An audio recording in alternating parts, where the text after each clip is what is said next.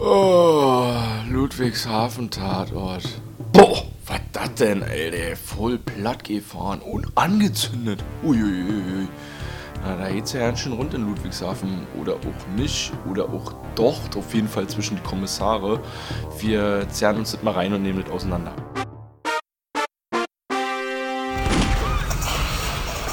Ich bin bereit. Ich bin auch bereit für diese tröge Trilogie, weil jetzt kommen ja drei tröge Tatorte hintereinander. Ludwigshafen, Köln und Stuttgart. Das sind alle nicht die innovativsten Tatorte und jetzt haben wir wenigstens den ersten schon mal hinter uns. Genau, also ist die Trilogie fast geschafft. Ja. Aber du hast äh, mir auch wieder ein bisschen Mut gemacht, weil es gab auch schon mal gute Stuttgarter, ne? es Genau, gab aber auch schon mal gute Wir Kölner. sind ja jetzt hier nicht bei Stuttgart. Wir haben wir einen zähen, um es mal äh, sachte zu formulieren, zähen Ludwigshafener. Oder ja. was? Also Folge 179 vom Tatort mit dem Titel Du gehörst mir. Und das Allerkrasseste eigentlich, warum der so. Oh, du bist richtig motiviert, ja. Allerkrasseste, warum man sich eigentlich ein bisschen wundern muss, warum der so zäh gewesen ist, ist. Drehbuch hat Jürgen Werner geschrieben. Und der geneigte Tatort-Fan wird wissen, Jürgen Werner ist quasi der Erfinder des Dortmunder Faber-Tatorts. Und hat jetzt hier das Drehbuch geschrieben auch und war aber alle dann schön, weiß ich nicht, ein bisschen ja Hanebüchen. aber weißt du, was, was, äh, was er auf jeden Fall geschafft hat, in seinem Drehbuch umzusetzen, ist der Beef.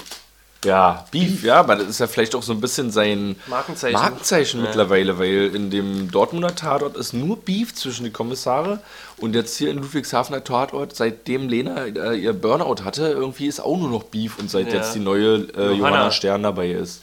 Nur noch Beef das ist irgendwie so, der spielt ein bisschen die Charaktere gegeneinander aus oder so. Das muss irgendwie sein, damit da ein bisschen Dynamik drin ist oder was. Ne, und der Beef war nicht ganz so komplett nachvollziehbar. Das war ein bisschen alles künstlich, fand ich so. Ja, sehr.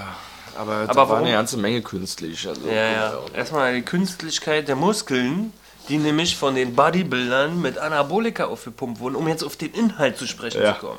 Das drehte sich nämlich alles um ein Parkhaus neben einem Fitnessstudio. Prost, mein Lieber. Ich habe ja hier dir eine Brause mitgebracht aus, aus der Region. Wir waren wir am Getränkefeinkost in der Boxhagener Straße und der ich habe hatte den Auftrag alkoholfrei für mich. ja, und jetzt habe ich diese Heldenbrause besorgt, denn ich habe da nochmal gegoogelt, auch jetzt nochmal im Nachhinein. Mit der S-Bahn 22 Minuten Fahrzeit und dann bist du von Ludwigshafen bei dem Herstellungsort. Von der Heldenbrause Genau. in Heidelberg oder Genau. was? Ja, ah, cool. Ja. Naja, ist ja super. Ist lecker. doch schon mal besser. Also wenn ich diese Biere besorge, dann ist es manchmal absurd. Ja. Region kann man ja nicht mehr von reden. Aber ich dachte ein bisschen, du hast mir die geholt, weil ich dein Held bin. Ja, jetzt hast du, nee, diese, also, ja, doch, du bist mein Held. Und ich bin auch dankbar, dass du hier wieder da bist für diesen zähen und etwas öden Tatort mit der Odental. Pass mal auf, ich Ja, bin mal gleich ganz heldenhaft und mach dir auch ein Bier auf. Ja, mach mal auf hier. Das machen Helden so. Achso, da brauche ich gar keinen Flaschenöffner Ich für, weil schon Nummer 1.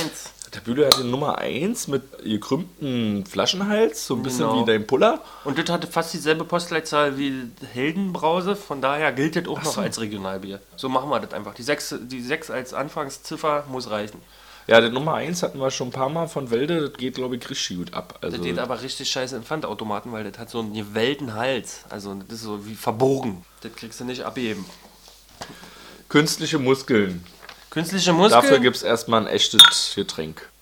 also künstliche Muskeln und Künstliche Jugendkultur so ein bisschen kam mir vor. Jugendkultur. Künstliche Streitereien. Künstliche Streitereien. Mhm. Und künstliches Koma. Also war ein Kunstfilm. Ja. Okay, da ist eine Frau umgebracht worden, die wurde. Nee, warte mal, wer ist denn umgebracht worden? Mordopfer war auch Täter. Der Anfang war schon krass. Also wir sehen ja zuerst jemanden, der aus dem Fitnessstudio kommt und richtig krass übel überfahren wird, zerquetscht wird mit seinen Gebeinen zwischen zwei Autos. Ja. Zu Da ist Tode man erstmal wach auf jeden Fall. Denkt Ja. man, oh, jetzt geht's ja mal rund hier in Ludwigshafen. Üble Action. Ja. Also ich habe auch schon Kinnladenmäßig war ich schon unterwegs. Dann wurde er auch noch angezündet, was nicht gezeigt wurde. Mhm. Dann haben wir gesehen, wie Copper pinkelt.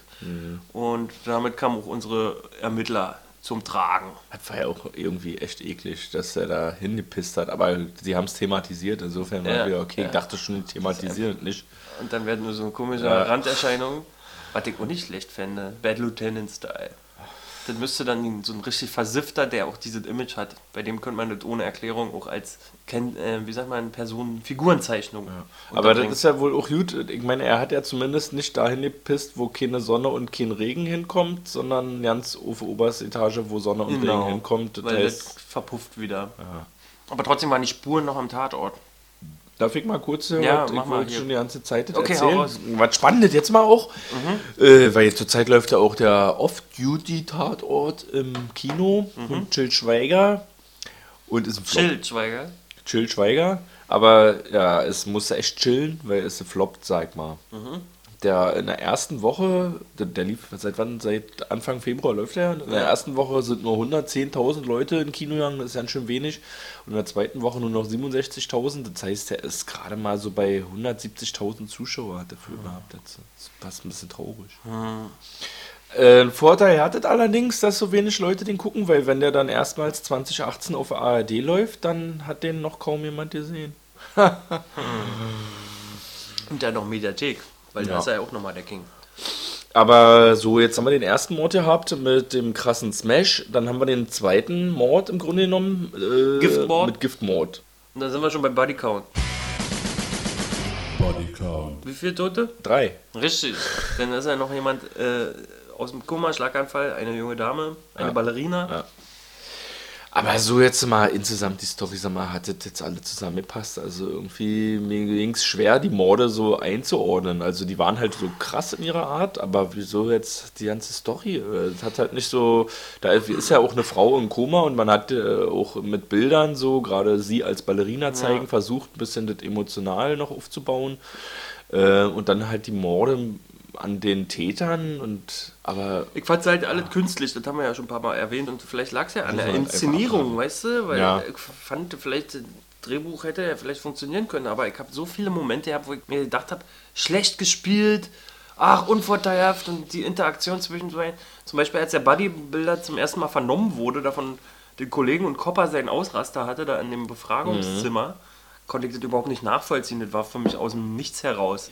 Das Zusammenspiel hat nicht funktioniert. Na, da hat aber auch, in der Bild-Zeitung wieder mal gelesen, Ja. ja, hat der Schauspieler, der den Bodybuilder gespielt hat, den Peters, Wladimir Bulakov, hat gesagt, das ist beim Tatort läuft das auch so ab, die proben da vorher nicht. Das heißt, die gehen da rein und dann drehen die halt äh, vier, fünf Mal die Szene, da wird vorher irgendwie nicht nochmal geprobt. Ja. Und er musste so außer Kalten die Nummer da spielen und war auch ziemlich aufgeregt dabei und hatte ganz schön Angst irgendwie. Ja, also kann man. Deshalb vielleicht wirkt es auch so mit so einem Kaltstart irgendwie. Ne, ist halt so. auch kostenbedingt, wa? Ja, vielleicht, ja. Oben ist ja alle Drehzeit. Und jetzt nochmal hier insgesamt auch zum Drehbuch und zu Jürgen Werner. Mm, Zufälligerweise ist über Jürgen Werner äh, gerade vor auch einer Woche oder was ein Artikel in einer Süddeutschen Zeitung gewesen, wo er so ein bisschen als Schreibmaschine tituliert wird. Und das ist er vielleicht auch ein bisschen, weil der hat einen unheimlich hohen Output. Also sind, der schreibt teilweise 20 bis 30 Drehbücher pro Jahr. Und eine Quintessenz davon ist auch so ein bisschen, was er weiß halt, wie Fernsehen funktioniert und kann das auch bedienen. Das ist halt dann so ein bisschen Routine statt Genie. Ja, ja, ja. Ne? Also gerade mit so einem hohen Output.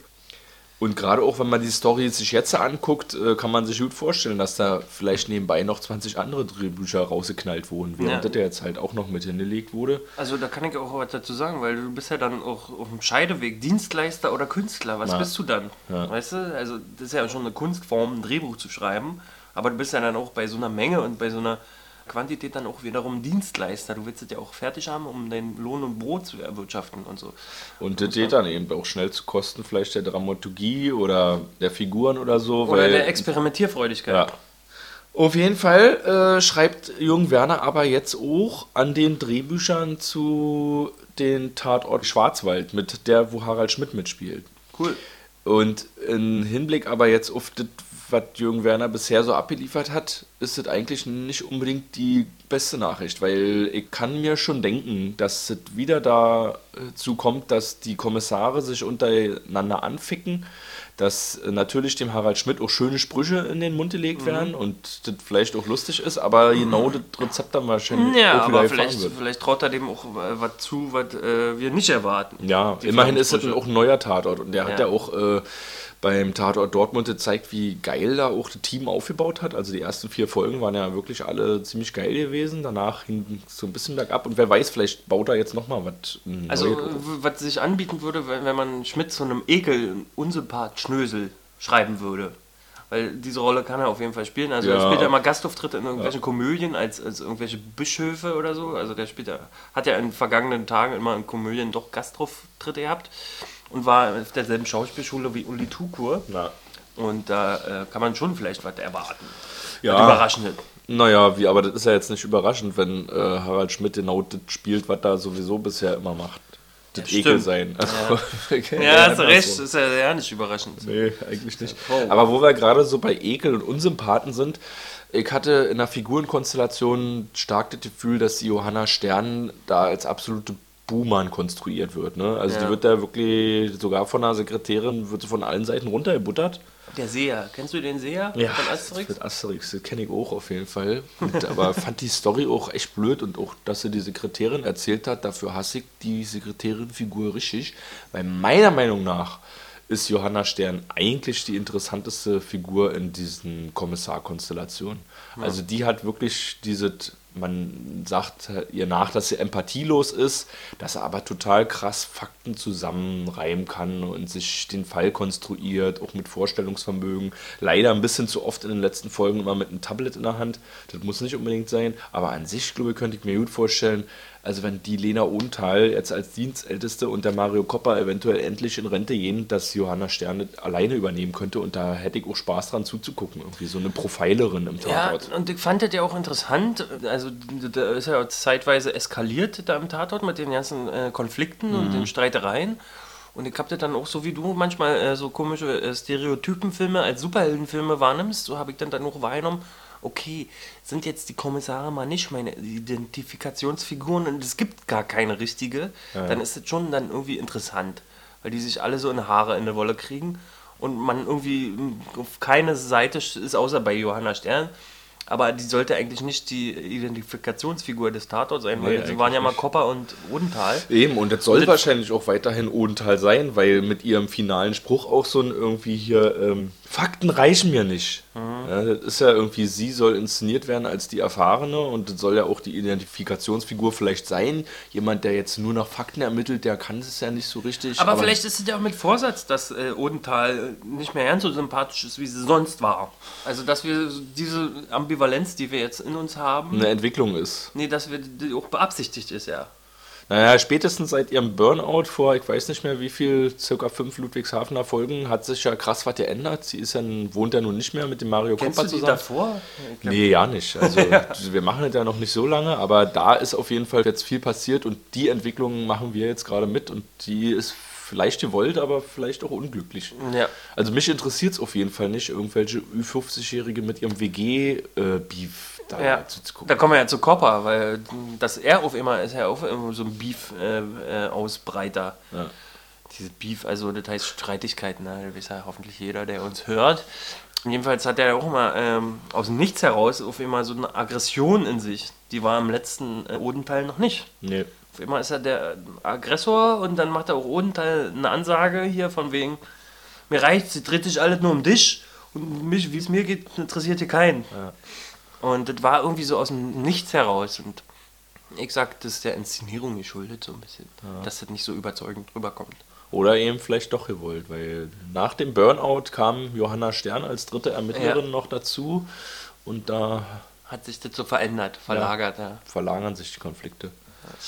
Jo, so sieht's aus. Ähm, Aber was, ähm, was sagen denn die anderen Protagonisten, die Nicht-Kommissare? Wir hängen uns ja schon auf. So wie die sich aufgehangen haben an sich selber, hängen wir uns auch ja schon an denen auf. da ist halt leider nicht so viel Muße reingeflossen, um die Figuren interessant zu entwickeln, fand ich. Das hat einfach gefehlt. Na, ich hatte zum Beispiel der Mutter, äh, der, dieser Birte, der Darstellerin Sandra Nedelev erst unterstellt, dass sie so ein bisschen, wie der Bodybuilder beschrieben hat, dass er nicht, so richtig reinkommt und dass er so ein bisschen gekünstelt ist. Und später habe ich aber äh, zurücknehmen wollen, weil, also als sie das Sterbebett von ihrer Tochter da den Schalter drücken musste, das fand ich schon gut äh, dargestellt. Also da war ich äh, ergriffen. Also das hat mich in dem Verhältnis, wie der Tatort war, so geht so ergriffen, aber für genau, es hat mich für den Verhältnisse von dem Tatort ergriffen. Also geht so. Äh, ich habe jetzt nicht verstanden, was der eigentlich sagen Er hätte mich viel mehr ergriffen, wenn es ein krasser Fall oder ein krasser Krimi gewesen wäre. Oder wenn alle so gut gespielt hätten wie sie. Ja, zum Schluss fand ich das schon super.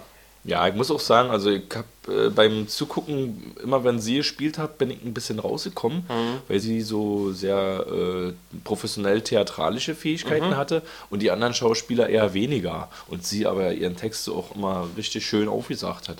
Und die anderen waren dann immer so ein bisschen im Kontrast. Da hatte ich mich erst gewundert, aber im Wie hieß denn Nachhinein unsere Mörderin? dir auch zu. Die Lilly Fichtner, die war schon bei Voice of Germany. Aber jetzt macht sie mehr so vor Kamera. Aha, okay. Und den Rapper Jago Torres, äh, den kennen wir auch schon aus unserer Podcast-Zeit, aus dem Tatort Borowski und den Himmel über Kiel. Wir erinnern uns an das Mädchen und die Meth-Drogen Und der Strand. und der die- Strand, die- die, Vergewaltigung auch wieder. Und das war Matthias Weidenhöfer, war eine von den Fieslingen. Furkan hieß der, glaube ich. Er war da ein Vergewaltiger und hier war er aber der Rächer. Der Stimmt. vermeintliche. Ja. Aber was war jetzt mit die Grills? Mit den Grills. Ach so, Grills, diese Go- Goldzähne. Ja, was haben wir jetzt daraus gelernt? Also wenn man seine Geliebte küssen will, dann nimmt man die raus, oder was? Und wenn man mit der Polizei spricht, nimmt man sie wieder rein. Oder ist es aus Respekt vielleicht irgendwie? Ja, ja, weil das ist ja so ein, so ein Signal, guck mal, ist ja wie wenn, ich nehme die Kette ab, um dich zu küssen. Aber du meinst, es sind wahrscheinlich nur Aufsätze. Ja, ja, Darunter Grills. sind die echten Zähne. Ja, ja, Grills sind so Aufsätze für Rapper oder so. Völlig abstruse Erfindung vom geldschwangeren Hip-Hop-Geschäft. Einfach damit man noch ein bisschen mit Bling Bling zeigen kann. noch mehr Bling Bling. Bling. Und dann, wenn man rappt, sieht man auch die Zähne und dann ist das vielleicht ganz praktisch.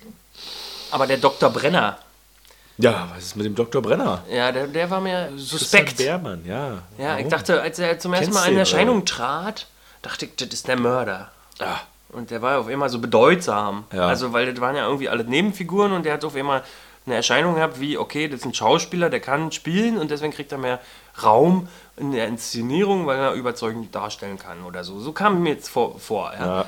Und dann habe ich aber ihn gleich als Mordverdächtigen ins Spiel gebracht, weil irgendwie der so viel Bedeutung auf einmal bekommen hat. Ja. Und ich habe mir überlegt, den kennst du doch, den kennst du doch. Und dann ist mir eingefallen, der, ähm, oh, ich habe nachgeschaut, sagen wir mal so, äh, der war nämlich schon mal der Mörder und der Doktor in einem. Und zwar bei äh, Mord ist die beste Medizin, Tatort 917 Münster. Münster, genau. ah krass. Und da war er Dr. Knapp und der wurde da mit, von dem kleinen Mädchen mit der Bratpfanne erschlagen. Kann sich entsinnen? Das war so, so ein blöder Slapstick-Moment, wo Thiel und Börne ähm, gerade noch zur rechten Zeit äh, dazukommen und das kleine Mädel, was äh, ihn reingelassen hat, gibt ihm noch einen mit der Bratpfanne. Ah, ja, auf Fall. Das war so ein bisschen Die wollten die auch Trash-Moment. irgendwie extra beschützen, die Kleine oder so. Und Genau. Dann hat sie das aber gelöst.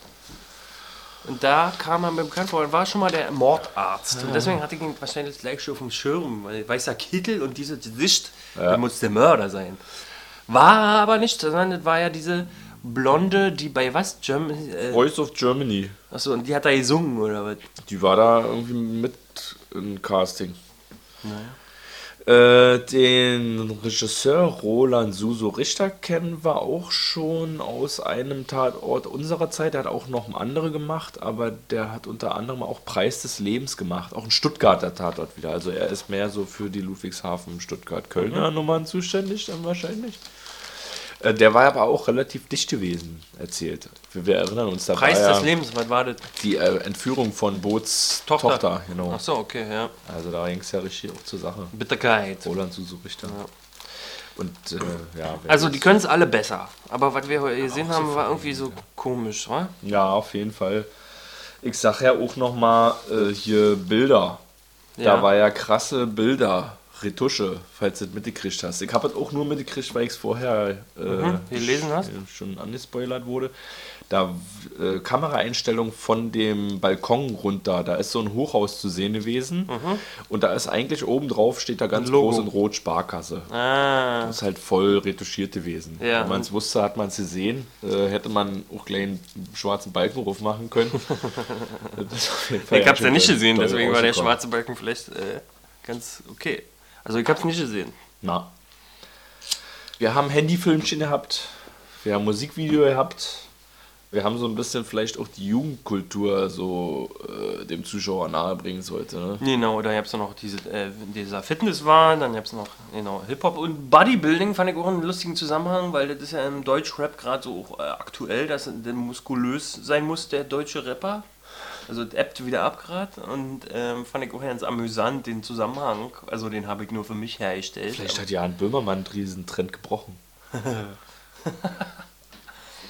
Was mir aufgefallen ist, ist ja, ich habe da auch Vergleiche gezogen zum Wiener Tatort, weil auch, also dieses musikalische und dieses Sing-Sang-Thema war. Mhm.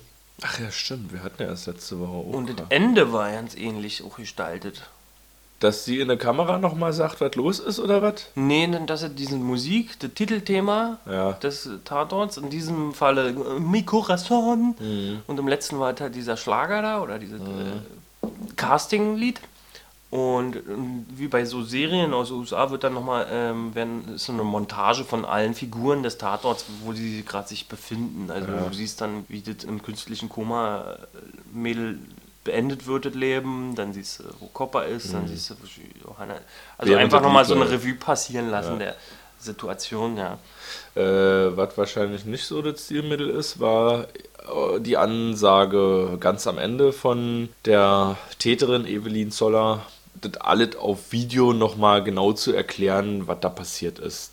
Weißt du, damit das auch wieder wirklich jeder versteht. Also man konnte halt das nicht anders machen, irgendwie auflösen dann auch nochmal, Ja. sondern halt wurde dann von ihr nochmal auf dem Video gezeigt. Ich habe hier auch eine Ansage. Hier, mach mal an die Ansage. Aber es ist, nur, es ist nicht Video, es ist nur Audio. Zugespielt und abgespielt. Die mörderische Meinung. Hallo Tatort Podcast Leute, hier ist Max, der Lispler. Bin total sauer, genauso wie der Kollege da in dem Tatort. Es hat mich erstmal total genervt, dass sie sich die ganze Zeit angezofft haben. Ja auch nichts verändert. Es war ja am Anfang Zoff. Gut, dann waren die beiden da essen irgendwie, aber dann gab es wieder Zoff und es ist ja nicht besser geworden. Eine Steigerung ist, ist ja okay. Dann, ich meine, den Mord mit dem Auto im Parkhaus fand ich rea relativ kreativ, aber danach war es dann eigentlich auch schon wieder vorbei mit dem Tatort. Ja?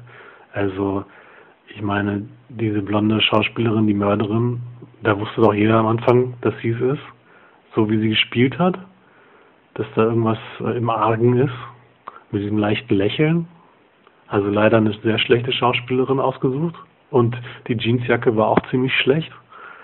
Und dann, okay, der Rapper mit Herz als Charakter finde ich ja noch, geht durch. Aber dieses Video, das war ja wirklich zum Abgewöhnen. Und das Beste daran finde ich, dass ältere Zuschauer und Zuschauer, die mit Rap und Hip-Hop nichts am Hut haben, dass sie halt denken, dass das moderne Hip-Hop-Rap-Video aus dem Jahre 2016 ist. Das ist meine, das ist mein größtes Problem damit eigentlich dass ich darauf überhaupt nicht klarkomme. Und ähm, ja, das ist halt ein bisschen so mit den Flüchtlingen, ne? Wir haben alle so eine so eine Klischee-Meinung von Menschen, die da ankommen. Und genauso ist es mit solchen Rap-Videos. Und ähm, hey, das dürft ihr nicht zensieren, ja? Macht's gut, ciao.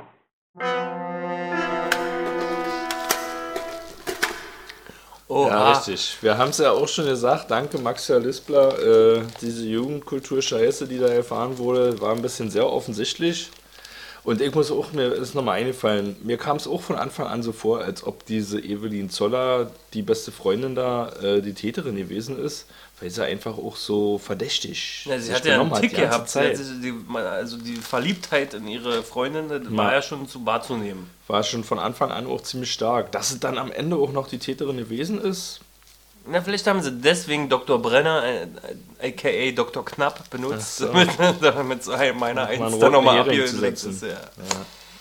Und viel mehr rote Heringe gab es ja auch nicht. Wer hätte denn sonst noch sein können? Der Jago? Äh, sie? Oder? ja, vor allen Dingen der Giftmord Ja, ne, und die Mama. Weil die Tatsache, dass dann Frauen morden mit Gift, also ein Klassiker, war, Mhm. dann bin ich auch nochmal die Frauen durchgegangen. Aber ich bin halt wieder nicht mehr auf sie gekommen. Also mich hat der Film dann doch mehr vorgeführt. Vielleicht bin ich einfach zu doof. Und der Schlüsseldienst hat mal richtig verkackt. Der hätte mal sagen können, hier ist gerade eine junge blonde Frau vorbeigegangen. Vielleicht war es ihre Mörderin, die hat sich so komisch verhalten, so wie den ganzen Film schon über. Ein Fehler ist mir auch aufgefallen. Äh, Johanna Stern hatte gesagt, der Tatort lag auf dem Weg zur Kita, passte ganz gut rein. Dann wären ja die Kinder eigentlich noch mit dabei gewesen. Hm? Naja, wenn der Tatort auf dem Weg zur Kita liegt, dann müssten ja die Kinder mit am Tatort sein, weil dann geht sie weiter zur Kita. Sie kann auch aber auch von der Kita kommen. Im Gegenteil macht es Sinn, die Kita lag auf dem Weg zum Tatort. Ja, sie hat es jetzt so formuliert, also beides liegt auf dem Weg.